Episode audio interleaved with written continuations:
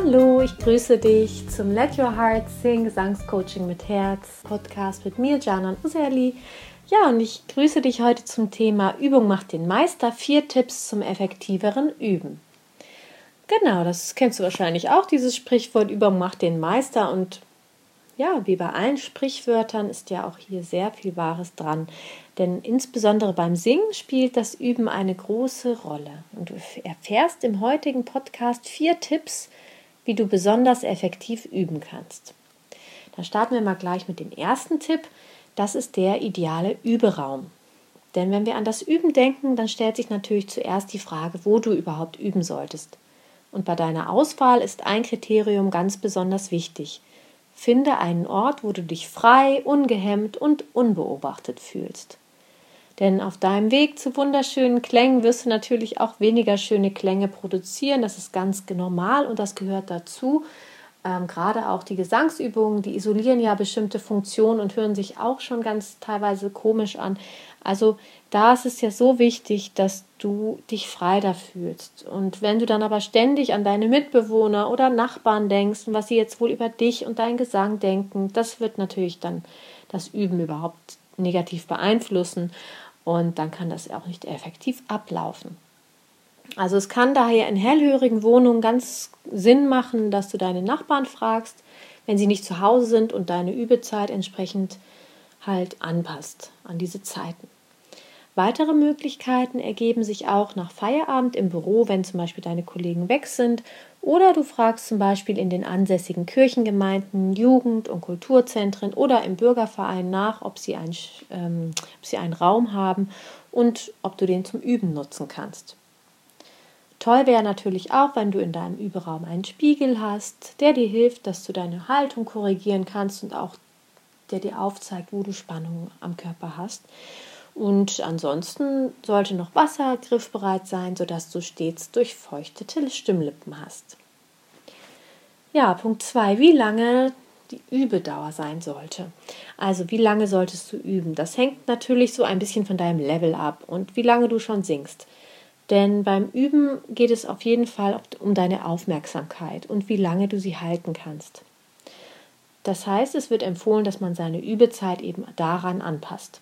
Denn sobald deine Aufmerksamkeit nachlässt, deine Muskeln ermüden, die Gedanken abschweifen, dann kann sogar der sogenannte Penelope-Effekt einsetzen. Das heißt, eine, dass eine Verschlechterung durch Überüben bewirkt wird. Professor Dr. Altenmüller sagt dazu, vielleicht ist demzufolge das wichtigste Merkmal effektiven Übens im richtigen Moment damit aufzuhören. Ja, also Qualität sieht ganz klar über Quantität, wenn es man jetzt über das Üben spricht. Und gerade Anfänger können ja in der Regel ihre Aufmerksamkeit noch nicht so lange halten und sollten daher auf kürzere Übezeiten achten. Also lieber in Abständen konzentrierte 10 Minuten am Tag als gleich 45 Minuten am Stück. Im Laufe deiner Übepraxis wirst du immer mehr herausfinden, wie deine persönliche Lernkurve aussieht und dass diese auch abhängig von deiner Tagesform und den Aufgaben ist, die du übst. In jedem Fall ist wichtig, dass du bei Anzeichen von Ermüdung aufhörst und lieber nach einer Pause wieder mit frischer Energie weitermachst. Wenn du nach dem Üben ein heißeres Gefühl hast oder deine Stimme luftiger klingt als vorher, dann ist das auf jeden Fall ein klares Anzeichen für Übermüdung und Überbeanspruchung und das solltest du unbedingt vermeiden. Achte und höre daher immer auf deinen Körper und deine Empfindungen. Das ist ganz wichtig. Ja, meine Schüler, Schüler, die fragen mich auch häufig, wie oft sie denn in der Woche üben sollten. Und das sage ich immer, ja, natürlich wäre es schön, jeden Tag ne, dafür sich Zeit zu nehmen. Aber der Erfahrung nach schaffen das die wenigsten umzusetzen. Also ich empfehle immer, es mal auszuprobieren, wie man hier und da 10 bis 20 Minuten Übezeit in den Alltag einbauen kann und sich dann einen Plan zu machen und zu schauen, ob man ihn auch einhalten kann. Also man kann festhalten, je öfter man zum konzentrierten Üben kommt, desto schneller kommt man auf jeden Fall voran. Aber ich habe auch Schülerinnen, die aus beruflichen Gründen sehr selten zum Üben kommen und eigentlich nur in der regelmäßigen Gesangsstunde konzentriert zum Üben kommen und da stellt sich auch ein Lernfortschritt ein, natürlich, aber natürlich langsamer. Punkt 3. Beim Üben Ziele setzen. Dazu gibt es ein schönes Zitat von Christian Morgenstern, wer das Ziel nicht weiß, kann den Weg nicht haben. Also, das ist auch aus der Sportwissenschaft bekannt, dass je genauer das Ziel gesetzt ist, umso besser wird die persönliche Leistung. Das heißt, du solltest dir zuerst über dein Übeziel im Klaren sein, denn dann hast du oder dann wirst du es auch schneller erreichen. Gerade weil Singen und Musizieren so ein vielschichtiger Prozess ist, macht es Sinn, nicht immer nur ein bestimmtes Ziel herauszugreifen und die Aufmerksamkeit eben nur darauf zu fokussieren.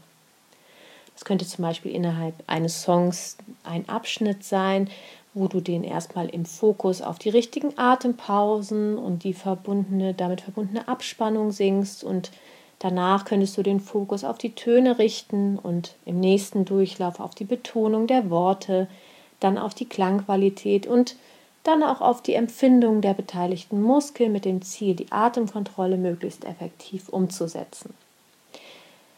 Wenn du ein sehr strukturierter Mensch bist oder gerne auch Struktur magst, dann ist ein Übetagebuch vielleicht auch ganz hilfreich. In das kannst du für jede Übesitzung die Tageszeit, die Übedauer, die Übeinhalte, Übeziele und das Erreichen deiner Übeziele eintragen. Ja, auch wie du dich gefühlt hast und die, wie die Motivation war. Dann hast du dadurch im Nachhinein so eine wie so eine Art, ähm, ja, wie so ein Forschungsprojekt, wo du dann rausfindest, was deine ideale Übesituation sein kann. Als viertes ist es wichtig, eine positive Einstellung zu kultivieren. Üben wird oft so als lästige, also lästige Pflicht betrachtet. Man denkt sich, ja, jetzt muss ich ja üben. Aber was wäre, wenn du deine persönliche Übezeit eben nicht als lästige Pflicht betrachtest, sondern als eine Zeit wertschätzt, wo du all deine Alltagsprobleme und Dinge, die dich beschäftigen, loslassen kannst und nur auf die Musik und deine Stimme den Fokus setzt. Daher schalte auch beim Üben unbedingt alle Störquellen wie Computer, Telefon und Fernseher aus.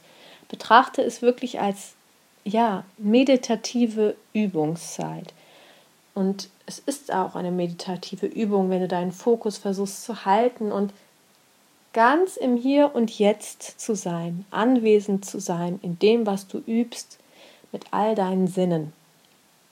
Also bei aller aufzubringenden Disziplin fürs Üben und auch ja bei der ganzen, bei den auch den normalen Rückschlägen, die zu dem Lernprozess auch einfach dazugehören, ist es also ganz wichtig, dass du dir dabei die Freude an der Musik bewahrst und mit einer ganz positiven inneren Haltung dich zu dem Üben widmest. Da habe ich auch noch ein schönes Zitat. Üben ist ein sich selbst organisierender Prozess, bei dem Bewegungssteuerprogramme in Wechselwirkung mit den Sinnen nach und nach verbessert und automatisiert werden. Das braucht Zeit. Die Eigenwahrnehmung muss sich erst ausbilden, das Ohr muss sich schärfen, um die Vielfalt von Klängen erzeugen zu können, die den Gesang farbig macht.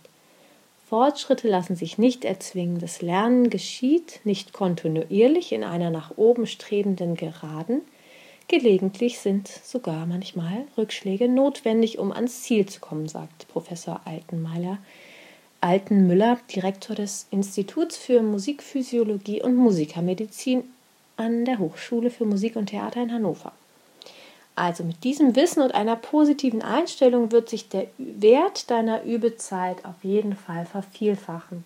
Genau, da sind wir jetzt schon am Ende angelangt des ähm, Podcasts und ich hoffe, diese Tipps konnten dir ein bisschen weiterhelfen, dass du deine Übezeit noch effektiver nutzen kannst und vor allem auch mit Freude daran gehst. Und ich wünsche dir da einfach ganz viel Freude auf dem Weg zu deiner Stimme. Und ähm, wenn du dir da Begleitung wünscht auf dem Weg, deine Stimme zu finden, dann melde dich gerne für bei mir. Du kannst auch gerne mal meinen Gesangsunterricht ausprobieren. Schreib mir einfach deine Fragen, dann kann ich mich bei dir melden. Let your heart sing und alles Liebe. Bis bald, deine Janan.